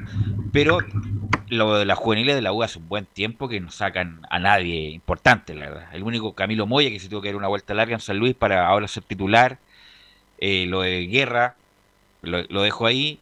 eh, pero hace mucho tiempo que la U no, no saca un jugador importante de la, de la división inferior. No, me Lo recuerdo último, que... Marco González, Waldo Ponce. No, no, no, no. Te No, digo, no, no, te digo no. que los últimos que han sacado así. No, no, pero te digo. Hace mucho tiempo. No, sacaron ahora que triunfaron en otras partes, pero Igor Lindowski, un jugador de las canteras Sí, que, que está bien, Valver Huerta, el mismo Angelo Enrique, Sebastián Martínez, eh, Nicolás Maturana, esa, Colocho, esa camada- Colochiturra. No, no, pero es- estoy hablando más joven, pues Giovanni, ese Colocho Iturra ya tiene 32. No, sí, pero te de digo lo- que salieron, que salieron de, de la lo- de de lo- Camilo Moya, yo creo que el último así como ya, Camilo Moya, bien, ya, bien, Camilo Moya, ya, perfecto, pero ah, son pero son pocos los jugadores de la U que últimamente han, han reforzado bien el equipo del, del Por lo profesional mismo- Enzo. Por lo mismo viene el tema ahí, Velus. Yo creo que hay que darse una vueltecita, no solamente con la U, sino que con el fútbol chileno en general.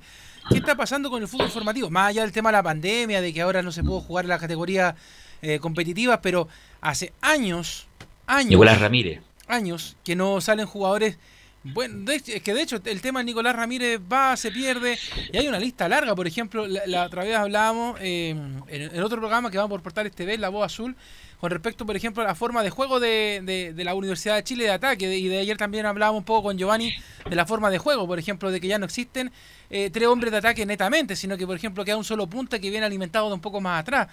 Y uno de los nombres, por ejemplo, que estaba para poder cumplir esas funciones y no improvisada, era Julián Alfaro. Y Julián Alfaro, bien gracias. Estaba Matías Bizama para también apoyar la delantera de la Universidad de Chile. Matías Bizama, bien gracias. Estaba Gabriel Mazuela, que no sé si te acuerdas que en algún momento se le dio realce porque era supuestamente el gote de la goles en el Sausalito, en Viña. Él, mira, yo les voy a contar algunas cositas, pero que esto no, porque uno no, no se eh, mete mucho en la interna de lo que pasa. Pero Gabo Mazuela, después de pasar por Cobreloa, que recuerda que se lesionó, se vino a la U, estuvo hace algunas semanas en Lautaro de Buin. Y en Lautaro de Buin le dijeron, no, eres malísimo. Y lo mandaron de vuelta a la Universidad de Chile. ¿Saben quién lo representa a él? Se la dejo ahí nomás. Fernando Felicevich. Ya. Sí, por eso digo que hay, hay, hay, varios jugadores que Camilo Moya, Guerra, está el chico Simón Contreras.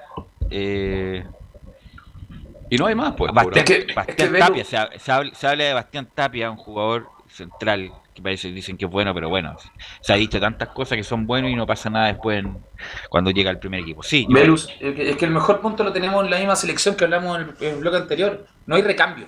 Y si no hay recambio, porque los cadetes están funcionando en todos los equipos mal. No solamente en la Universidad de Chile, en Colo Colo, en todos lados no ha salido. Cobreloa nos acostumbrado a sacar siempre jugadores buenos. No, menos, menos Católica, yo no Bueno, sí, mm. tiene, ejemplos como Católica, ok. Mm. Tiene, titulares que incluso han ido a, Brasil, como fue el tema del Central, que han, viajado. Pero el tema, el tema puntual, no hay recambio. Si en la base lo, lo vimos ayer en la selección. Y la selección la dotan los equipos. Y los equipos no tienen cadetes buenos. Y la Universidad de Chile está trayendo extranjeros para poder suplir a los sub-20 y sumar minutos en cancha con jugadores menos malos que los que están jugando. el, recambio de Estadio en Portales es Enzo Muñoz. Enzo. Escuchemos una de Camilo Moya, ya que hablaban de él, pero que tiene que ver con el partido que va a enfrentar Universidad de Chile esta tarde ante La Calera. Es un partido muy complicado con un rival eh, muy difícil. Creo que las características que tiene, el rival es, tener mucha paciencia. Eh, un, equipo que no se apura eh, en salir jugando o en llegar al área rápidamente. Entonces creo que, que si nosotros tenemos la mayor cantidad de tiempo la pelota, el rival va a sufrir mucho. Entonces esperemos mantener eso la mayor cantidad de tiempo en el juego, entonces creo que, se viene un lindo partido y esperemos poder sumar de tres. Enzo. Sí, sí, y en honor al tiempo vamos a escuchar inmediatamente la segunda que dice donde todos los partidos son una final.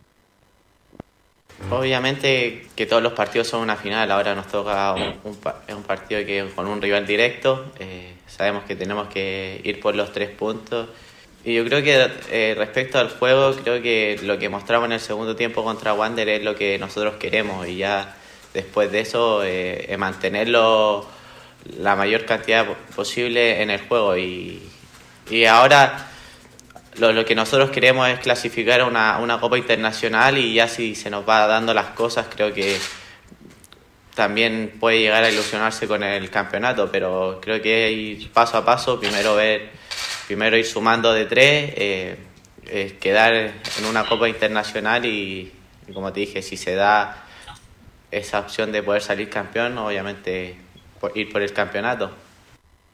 Estaba sacando fotos Claudio Quijada, por Dios que sonaba ahí la, la máquina, mi estimado. Eh, no, y demasiado optimista Camilo Moya. Se la tiene que preocuparse de, mantener la categoría y si sale y si sale una copa, perfecto, pero demasiado optimista Camilo Moya, sobre todo que el partido es muy difícil por el rival que juega muy bien y además por la cancha Enzo.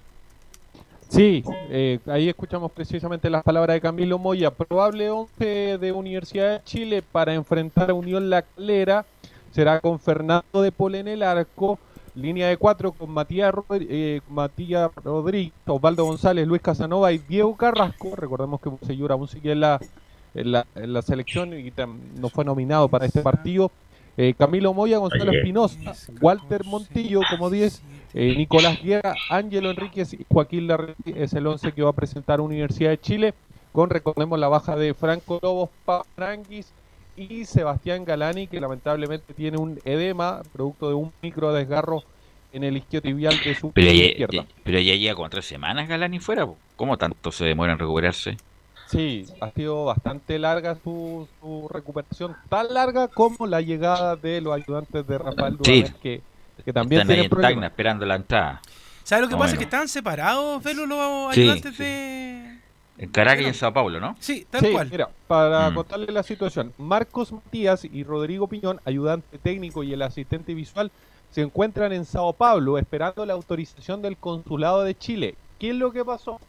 Que el cónsul nacional contrajo coronavirus, razón por la cual la, ellos tuvieron que esperar. Cerraron la oficina. Se suspendió todas las funciones. Mm. Y lo, lo otras dos personas, el preparador físico José Cañas y el asistente Jeremías Álvarez, se encuentran en Caracas esperando precisamente la autorización de la autoridad del gobierno de Venezuela, que también está dilatado la, la situación, así que está bastante complicado que Dudamel, lleguen. Dudamel estaría disponible ya desde el próximo martes, ¿o no? Debería estar disponible esta semana porque son siete días de residencia sanitaria si es que el, el- su, su test eh, sale negativo. Debería estar esta semana, pero lo más probable es que no esté para el partido con Everton, que siga eh, Esteban. Por eso digo, la otra semana. Yo Jara, creo, la otra sí. semana debería estar el- con el- poniéndose de, el buzo de para el partido con la Católica, justamente que, que él que viene en la próxima fecha, pues después de Everton del domingo. ¿Y Así ese es. partido es de, de- de local o de visita a la U? De local. Local. de Local. visita. No, con la Católica. Sí. Local. Local. Ah, ya, perfecto. Sí. Ahora, ¿usted tiene la formación de Calera? No, no creo que la tenga, ¿no? Sí, se me da unos segunditos y se la. Porque hay, hay dos o tres jugadores que pasaron por la U en, en Unión La Calera. Ah, y justamente se quería decir una entrevista de, ¿De quién? ¿De Leiva? de Leiva, Seymour? que justamente él reconoce que fue inmaduro, que no se cuidó contando en la U, que es, obviamente que las luces de llegar a un equipo grande, no se tomó con seriedad el asunto, le pasó la cuenta, no anduvo bien en la U, anduvo mal. Ahora Pero- con más tiempo, con la seguridad ya, con la experiencia, se tomó en serio su carrera y ahora se ven los frutos en la calera, Enzo. Formación de Unión La Calera para enfrentar a Universidad de Chile con Alexis Martín Arias, el portero titular, Matías Navarrete, Cristian Vilche y Erin Pimber. Recordar que Calera juega con tres en el fondo, Esteban Valencia, Gonzalo Castellani, Jorge Romo, Fernando Cordero y Juan Leiva, el mencionado Juan Leiva, en la línea de cuatro de volantes, dejando dos delanteros como Nicolás Stefanelli y Jason Vargas. Buen equipo, ¿ah? Buen equipo, Buen el, equipo. De, el de la calera. Gracias, Enzo. Nos encontramos más tarde. Buenas tardes. Y vamos con. Sí, es, es- es difícil el fixture que tiene la U los primeros cinco partidos. Calera, Difícil, Everton, Católica y después de Católica no me recuerdo con quién, pero también es un partido bien difícil. sí, no, difícil. lo tiene lo tiene. complicado Y, y por eso la premura de que Dudamel ya se ponga de Dudamel. a- que se ponga a cargo del, del equipo. Así que Ahora, el tema Vamos, es que si ah, a- vamos a la a- pausa, el tema es que si a Gonzalo, a, perdón, a, a Jara le va bien, a Marcelo Jara, que se quede Jara nomás. Sí. claro. Yo- no es que, no- es que uno se ría, pero es que la verdad es que eh, es así nomás la cosa. Si está dirigiendo Jara y le va bien, por ejemplo, con Calera, le va bien con Everton. Chuta, yo creo que la gente la U va a querer a Marcelito Jara más que a, a Rafael Dudamel dirigiendo en la U. Así es. Vamos a ir a la pausa entonces, muchachos, y volvemos con la Católica y Colo Colo.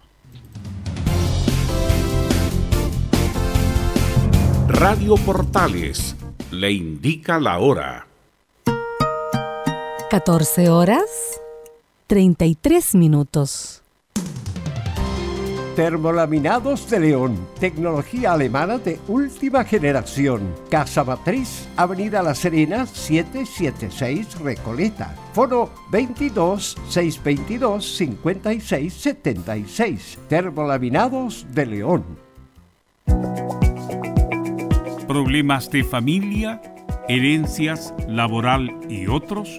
AIG Legal, estudios de abogados que entrega asesoría directa y personalizada para atender su situación personal. Especialistas en derecho de familia, herencias y derecho laboral, entre otras áreas. Comuníquese con nosotros y agende una reunión sin costo al más 569 7304 6792 o visite nuestra página web www.aiglegal.cl.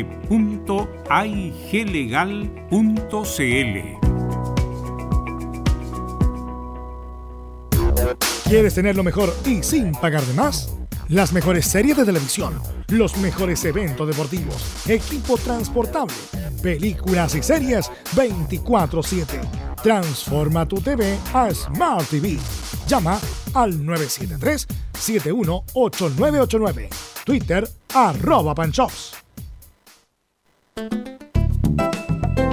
Comercial IAC Compañía Limitada. La mejor calidad mundial en laminados decorativos. Comercial IAC Compañía Limitada es Vertec en Chile. San Ignacio 1010, Santa Rosa 1779, Avenida Mata 446 y Portugal 501. Comercial IAC Compañía Limitada es Vertec en Chile en Radio Portales de lunes a viernes de 15.30 a 17.30 horas Salud Eterna, un espacio de conversación y orientación en el mundo de la medicina natural. Consulte con nosotros al 226-139-705. 226-139-705.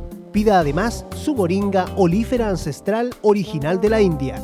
Salud Eterna, de lunes a viernes, de 15.30 a 17.30 horas, en Radio Portales, la primera de Chile en tu corazón. Los esperamos.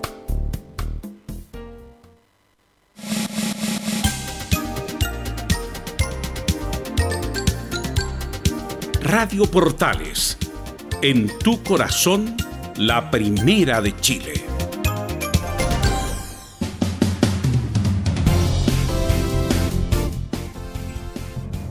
14 horas con 35 y estamos con Felipe, porque la Católica también juega hoy, don Felipe Alguín. Gusto en saludarlo a todo el panel, Velus. Eh, sí, la Católica ya se está preparando de cara a este duelo que tendrá eso de las 21 a 30 horas, que por supuesto será transmisión de Estadio en Portales. La Católica, eso de las una eh, del mediodía por ahí, eh, se entrenó de cara a este duelo que tendrá ya con Coquimbo Unido hizo su activación y, ya prepara bastantes variantes el equipo de Ariel Holland. ¿En la zona ofensiva? Eh, sí, generalmente siempre en, la zona del mediocampo donde se verían las variantes y también lo otro, eh, tenemos la palabra de, del arquero Matías Dituro quien habla de este rival de Coquimbo Unido. Bueno, creemos que, Coquimbo es un rival eh, muy fuerte, un rival complicado, eh, tiene transiciones muy rápidas, eh, ha jugado con línea 3, con línea 4, entonces nosotros tenemos que, adaptarnos muy bien al sistema que ellos, ellos propongan en cancha y poder hacer nuestro partido. Yo siempre digo lo mismo que respetando a nuestros rivales, pero nosotros tenemos que seguir creciendo como equipo y de esa forma poder conseguir los resultados que buscamos. Tiene razón Esas eran las palabras de Matías Dituro. Sí, ahí tiene razón. Es un poco hecha esa frase de tu rival difícil y todo, pero, eh, pero en Coquimbo, desde que asumió eh, Juan, José Rivera, ha obtenido. No, no ha perdido, de hecho, creo que ha ganado casi todo, ha ganado todos los partidos. Sí, de hecho, se viene enrelando el equipo de Coquimbo Unido. Eh, bueno, el fin de semana perdió con, con el Audax. Audax. Allá en la Florida.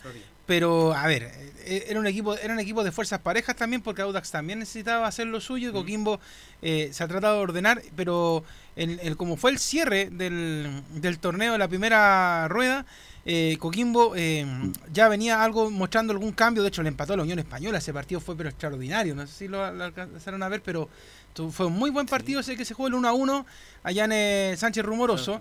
Y ahora la Católica también eh, está nuevamente en rodaje con la salida de Pinares que, que partió, que bueno, ayer también ¿Para qué le vamos a decir? Pues lo que pasó ayer. Eh, pero la verdad es que la Católica, bueno, yo creo que le sacan dos o tres piezas y la Católica funciona igual. ¿sí? Eh, ahora, hay, jugadores que son claves, por ejemplo, San Pedri es clave, el Chapo fue en salida, es jugador clave. No sé qué más podrías agregar tú al, Agüed. Puch. Puch, Puch también el otro. Puch, Sí, Agüed, sí. cuando está iluminado. Necesito- ojalá que Agüed hoy día lo hayan llevado ahí a la playa de, de Coquimbo, Carlos, le hayan metido la cabeza un poco en el agua para que despierte, porque eh, algo Sí, le pasa. Después de la Ahora una lesión- pregunta, ¿por qué Coquimbo, perdón, por qué Coquimbo el domingo con Auda jugó con, con un equipo prácticamente que no era titular? No estaba Cano, el arquero, tampoco jugó Farfán, y Pinilla entra y sale, pero le faltaban cuatro jugadores o cinco jugadores a Coquimbo Unido. Esa es la pregunta que me Habría que hago. preguntarle a Lenzo Sí. De Coquimbo, pero Mm. no, la verdad no, no sabemos. No, Yo- la verdad yo no, te- no- no sé el detalle. Sí, En, es- en ese caso sí fue por eh, una amonestación que tenía el eh, arquero eh, Matías Cano del elenco de Coquimbo Unido y por eso jugó Orellana. También las otras Sí. variantes que ocupó fue Barriga, que recuerdo, y Vallejos. Ahora, la pregunta es a Camilo, bueno, lo, lo más probable es que lo escuchemos también con el informe de Nicolás Gatica, que Católica como Colo Colo andaban detrás de los pasos de la Ángela Araos.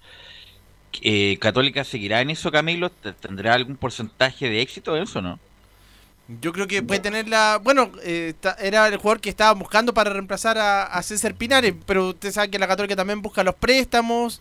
eh, pero si generalmente ofrece más dinero que- técnicamente que, que Colo Colo, pero Colo Colo también está bien, bien interesado. No, porque justamente cuando escuchemos al informe de Colo Colo, Colo Colo da por cerrado eso porque le fue imposible, a pesar de que hizo todos los esfuerzos por Araos de traerlo. Cualquier equipo chileno que traiga Araos en este momento es un, sería un poroto. Vamos a ver si lo trae la Católica, Felipe. Sí, eh, también eh, tenemos lo segundo que habla también Matías Dituro, donde eh, habla al respecto de lo que va a ser este gran partido y el esquema, si se están acostumbrando a, este esquema de Ariel Jorán. Bueno, creo que es normal, creo que es normal que, hayan salido algunos compañeros, el equipo viene haciendo las cosas muy bien du- durante hace mucho tiempo y la tentación para los equipos del exterior en nuestros jugadores está latente constantemente y bueno, nosotros tenemos que adaptarnos, seguir funcionando de la misma forma, e intentar eh, trabajar para que el sistema siga siendo el mismo y podamos seguir creciendo como equipo. Velus, y lo, lo otro también, eh, tengo la, la- la declaración también de Federico Pereira, central de este equipo de Coquimbo que habla del duelo con la UC. Perfecto, lo escuchamos. pues. Sabemos de las dificultades que nos va a presentar Católica, estamos jugando contra un gran equipo con jugadores de mucha jerarquía, pero nosotros estamos muy claros en lo que tenemos que hacer y desarrollar dentro del partido para poder seguir sumando en condición de local, seguir haciéndonos fuertes en casa y que, y que todas las cosas del día de mañana que, que venimos corrigiendo y mejorando con, con el partido anterior se, se puedan ver reflejadas. Muy bien, muy bien, la que- Chapa, a pesar de estar diciendo chapa, chapa, claro. Muchachos, y, y lo Dime. otro que ustedes preguntaban con respecto a Ángelo Arauz, sí, a pesar de lo dicho con Corinthians, todavía está abierto al préstamo del jugador. El club quiere bajar el costo de la plantilla, como lo había mencionado, y también hay conversaciones que aún no hay un acuerdo en sí, pero que la Católica tendría que hacerse cargo del sueldo y la UC en este caso ofrece solamente el 50% de pagarle ese sueldo al jugador que juega en el equipo del Timao. Bien, no, no es fácil. Porque ¿Se sabe el red- sueldo? ¿Mm? ¿Se sabe el Sí. sueldo que tiene Ángel Debe ser alto, ¿ah? Debe ser muy alto para pagar la mitad. Son como, mm, espérate, eran 50, como 50 millones de pesos. man. Y 25 Platita pagaría poca. Católica. oh. ¿Ah?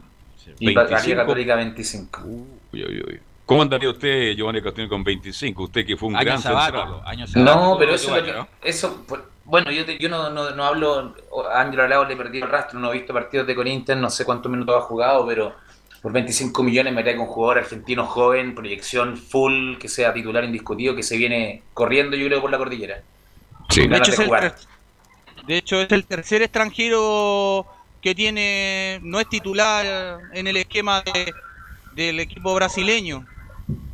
Me imagino Sí, tuvo una- están- alguna aparición al final. Por eso, por eso de ser bajar costo significa porque no está jugando. Estuviera jugando Aunque jugó, titular. aunque jugó el último partido con Mineiro, ¿ah? cuando ganó el Mineiro, pero bueno, es un buen jugador que necesita jugar y si el Corinthians no juega, obviamente que uno le gustaría que jugara en otra liga, no en la liga chilena, porque sería una involución. Sí, pero en este momento verlo jugar en Católica igual es vitrina. Piensa que ya vendió dos jugadores a Brasil, está en Sudamericana, está a puertas de poder eh, hacer historia ganando un tri- tricampeonato largo, no corto. Entonces creo que fue una buena vitrina en este momento en Universidad Católica y con eso También le, yo creo que le gana No, la pero pulsera te a digo- Colo Colo. Le gana la digo a Colo para- Colo por eso también, ojo. Pero te digo para él, po, una liga más, más competitiva, no una liga menor como la chilena. Ah, obvio, acá debería Mm. llegar a- con una marcha de más.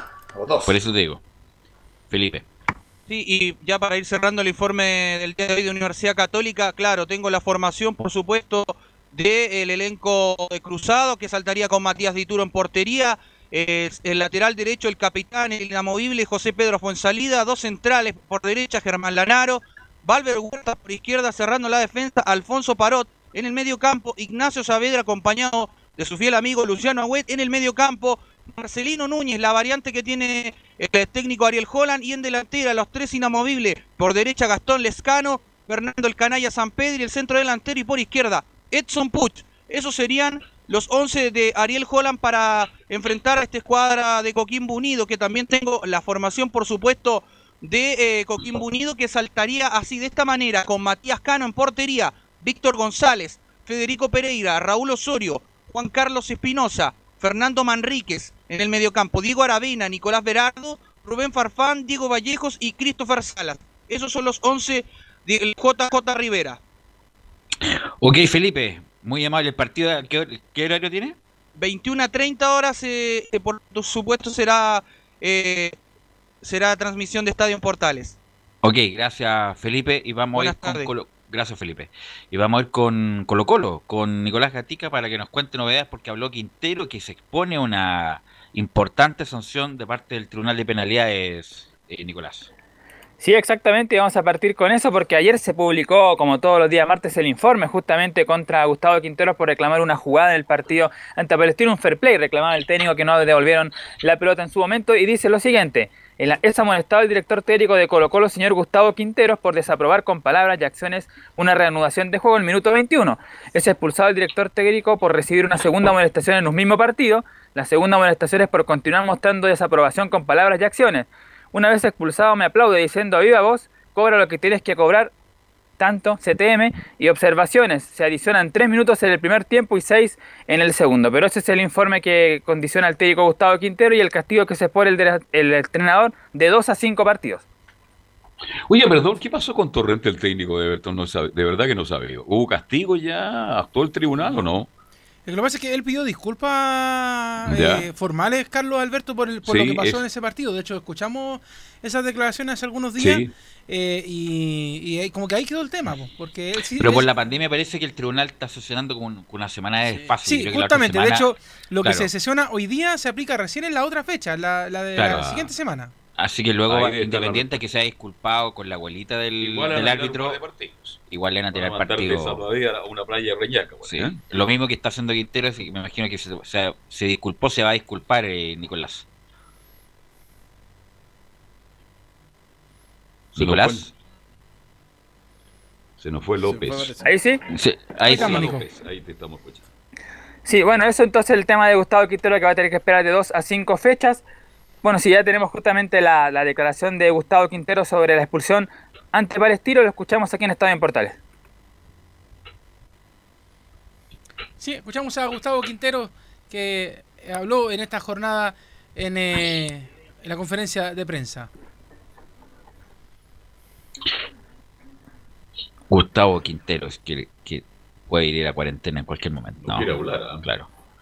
Ay, bueno, ustedes me indican Ahora cuando sí, vamos con a- Gustavo Quinteros. Ahora sí, vamos. Yo creo que me excedí, me excedí en el reclamo. Eh, la jugada a mí me quedó grabada cuando Costa tenía la pelota. Me equivoqué y la verdad que me excedí. Si me excedí demasiado, la verdad que le pido disculpas al árbitro porque yo miré la jugada cuando Costa tenía la pelota y después miré hacia adentro del área que venía, éramos tres contra dos para que tire el centro y después pierdo la noción de la jugada no me doy cuenta del reglamento que el árbitro para la, la jugada cuando tenía la pelota palestino, del banco y la gente me decían que Costa tenía la pelota, entonces me confundí y la verdad que me excedí, me excedí y la verdad que estoy arrepentido. Estoy arrepentido porque no, los entrenadores no debemos eh, reclamar de esa manera, si bien es difícil controlar por todo, ¿no? Por todo lo que significa ver un partido muy importante y, son cosas que uno por ahí comete errores y después se arrepiente. Por eso, ahí está la disculpa de Quinteros para tratar de atenuar su sanción, pero va a ser sancionado, no creo que por cinco partidos en ningún caso.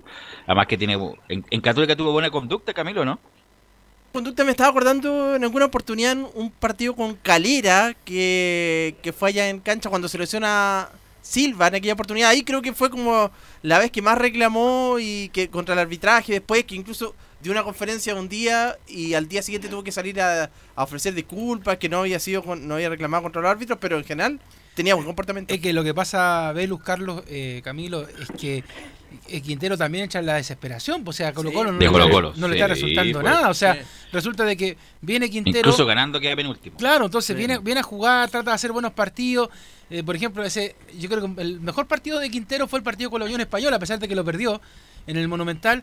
Después viene este partido con Palestino, que tuvo de todo, hasta un jugador que simuló una falta que no era, un jugador de Colo Colo, que yo yo Quintero después en el camarín le pega un cachamal. Costa. Eh, entonces, la verdad es que no le está resultando nada. O sea, el nivel de frustración que debe tener Quintero, porque él sabe incluso, y yo creo que la gente misma de Colo Colo lo tiene claro, muchachos, que si las cosas siguen así, incluso capaz que no lleguen a fin de año.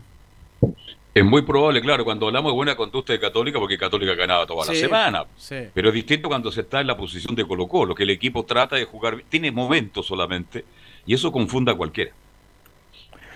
Claro, hay que, hay que decir en el tema de Colo Colo la tabla de posiciones, por ejemplo, los últimos lugares. ¿ah? Colo Colo está con 14 puntos en el puesto 17, La Serena está en el puesto 18 con 12. Si el cuadro de la cuarta región vence a Cobresal de visita, que se ve difícil, pero que podría pasar, llegaría a 15 y lo superaría. Colo Colo lo dejaría último. Además, O'Higgins tiene 18, Coquimbo 19, Santiago Wander 20, Deportes Iquique 21, Palestino Cobresal 22, quizás lo más cercano. De ahí ya se disparan otros hacia arriba del mismo Auda, que va a ser el rival de Colo Colo mañana, que tiene 24 y ahí hacia arriba. Por eso te digo, si Colo Colo llegara a ganar, queda con 17 a un punto de Higgins y si el campeonato terminara hoy, porque así es la cosa, jugaría ese partido de definición con el penúltimo de la tabla ponderada. El partido Sí, que por el del- momento del. Santiago Wanderers, por el momento Santiago Wanderers sería el rival en esa condición. Bueno, vamos a escuchar otra justamente del técnico Gustavo Quintero. La primera, justamente que habla el estratego Albo, dice, sabemos que es un momento complicado y difícil por la presión. Sí, sabemos que es un momento complicado, es un momento difícil porque jugamos un partido muy bien contra Antofagasta y un partido que no fue bueno contra, contra Palestino cuatro días después. Entonces, eso preocupa mucho. Yo siempre hablamos con los jugadores, con el plantel, que lo más importante es el juego y a partir del juego poder conseguir resultados positivos. Eh, lamentablemente el partido con Palestino no jugamos bien, el rival ganó merecidamente y eso nos preocupa. La presión es otro tema. Eh, todavía sabemos que tenemos muchísimos puntos por delante, pero cada vez quedan menos. Entonces, lo que tenemos que, mejorar es mantener un nivel de juego que sea el que jugamos contra Antofagasta o mejorarlo. Es la única manera. Y ojalá que ya ahora, el día de mañana, podamos jugar bien y poder conseguir los resultados para poder ir saliendo de- del fondo de la tabla. Y le pregunto a Giovanni que conoce el equipo de la colonia italiana. Va siempre al estadio, Eh, Giovanni, ¿ah? No, antes. antes, Iba, bueno. iba, iba, iba. ¿Qué Esperemos te, que pase qué- todo la- la tribuna ¿Qué- bajo ¿Qué te parece lo de Audax con Colo Colo? ¿Crees que sea un fuerte oponente para Colo Colo? Sí, súper fuerte, creo que es un partido complicado, sobre todo para Colo Colo, más que para Audax, creo. Creo que Audax tiene mucho que ganar y Colo Colo tiene mucho que perder contra Audax, entonces es un partido complicado y que Audax históricamente siempre ha complicado a Colo Colo y cuando le gana, le gana por goleada, no le gana apretado. Usted- También recordemos, era otro Audax, pero Giovanni, eran otro Audax. ¿Conoce los antillos usted, Giovanni? No, los conozco de vista, no, no se acercan Ah. mucho a mí por la relación que tengo yo con, lo- con Marcelo, con la familia Molinari, que son Ya. medio eufóricos en el estadio. Ya, los Oye, que- Belu, Sí. eh, leíste lo que te comenté por interno, ¿no? No, pues, pues, coméntaselo usted al. Que me parece raro que. Me parece raro, o sea, es raro que un gol re- revisado como el del caso de Serena y el caso de O'Higgins por el VAR y que fueron goles legítimos hayan sido anulados. Justamente son dos equipos que corren mano a mano contra Colo Colo en, en la zona del descenso. El de Chupete fue comprobado que fue gol legítimo. Legítimo, legítimo. Y el segundo, uno de los dos goles de O'Higgins, no recuerdo si fue el primero o el segundo anulado, también fue legítimo y coincidentemente son los que corren mano a mano con Colo Colo en el tema del descenso. Ojo, revisado por VAR. Usted está mirando bajo el agua. Bueno, pero Estoy mirando bajo el agua, pero si, ojo. empece- si empezamos así, además que queda toda una rueda, vamos a Sí, pero así como, está. Colo, así como está Colo Colo, como, como está Colo Colo, no le veo mucho, mucho arreglo. Colo Colo se salva, eso no me queda duda, Nicolás Gatica. Por último, De hecho- estallido. De hecho, en Colo Colo, como dice el, eh, Giovanni Castiglione, también se equivocaron por un penal que no le cobraron a Esteban, ah, perdón, a Leonardo Valencia. Bueno, sí, el, el que le cobraron a Miguel Pinto sí era, pero el, el- el que de Valencia que no lo vieron también ni siquiera lo fue a revisar el VAR, así que quizás hasta también Colo Colo, el último equipo también está con esas dudas eh, en los árbitros. Pero lo último es la probable formación de lo que ha trabajado el técnico Gustavo Quintero en esta oportunidad, por lo menos ya puede contar con Pablo Mouche desde el primer minuto. Julio Barroso estaría desde el minuto inicial en reemplazo de Juan Manuel Insaurralde, que se ha visto bastante bajo, pese a que marcó el gol frente a Palestino en el empate parcial, pero obviamente su rendimiento durante la temporada ha sido muy malo, por eso el técnico apostaría por Julio Barroso y la probable formación sería la siguiente. Bueno, Brian Cortés, que fue banca de Bravo, va a ser el portero titular mañana. Felipe Campos, el lateral derecho. Barroso junto al Peluca Falcón, los defensores. Y Ronald de la Fuente, que no tiene más por el sector izquierdo porque Brian Bejar está lesionado, paso también. En la contención, César Fuentes con Gabriel Suazo, uno de los jugadores criticados enormemente por los hinchas Suazo. Valencia será el volante creativo, otro también que está bien criticado. Y arriba, Gabriel Costa, el de la simulación. Paredes por el centro y Pablo Mouche como puntero izquierdo. Nicolás Gatica, usted cuando jugaba pichanga en el recreo del colegio, ¿de qué jugaba Nicolás Gatica? Me gustaba más la parte defensiva. Ah, la parte defensiva. Un lateral izquierdo no vendría mal a Colo Colo, ¿eh? como Nicolás Gatica. Era rápido, técnico, era, era fiero en la marca. ¿Cuál es, su, ¿Cuál es su característica, Nicolás? No, despejarla nomás, que llegaba tirarla para arriba. tarde Pero, pero Giovanni, suelta la da- da- pelota. pero ya, dame Me un segundo, imagino. Giovanni. Era, era fuerte, un, un defensor fuerte. Solamente, claro, tenía la pelota y hacia arriba nomás, derecho hacia Ah, arriba. como, De como, punta y más como- adelante, como ¿no? Incerrable, una cosa así. Claro, de adelante. Ya. Exactamente, Ah, sí. Perfecto, perfecto. Mira, además, además cuando se, se enoja Nicolás Gatica da miedo, ¿ah? Miedo, que- ¿no? No, Sí, bravo. Gatica. Sí, es Es bravo. es. Así que no hay, no, no hay que estar al lado de Nicolás Gatica cuando, cuando se enoja. Y sobre todo cuando pierde Colo Colo. ¿ah? ¿El horario del partido, Nicolás? Ah, sí, pues como habíamos dicho, se modificó el horario, estaba inicialmente para las 19.15, se va a jugar en definitiva mañana jueves a las 18.30 en el Monumental frente a Audax Italiano. Ok, gracias Nicolás, muy buen informe. ¿Algo más muchachos que quieran complementar para terminar la edición de hoy? No solamente volver a reiterar la invitación a la gente para que nos juntemos a las seis y media de la tarde con jornada doble, Calera, Universidad de Chile y posteriormente Coquimbo y la Católica, relatos de Carlos Alberto Bravo y de Anselmo Rojas respectivamente. Ok, gracias Giovanni, gracias Camilo, gracias Leo, gracias a todos los que colaboraron y nos encontramos en Portales Digital. Que tengan buena tarde. Chao, chao. Fueron 90 minutos con toda la información deportiva. Vivimos el deporte con la pasión de los que saben. Estadio en Portales fue una presentación de Almada Comercial y Compañía Limitada. Expertos en termolaminados decorativos de alta presión.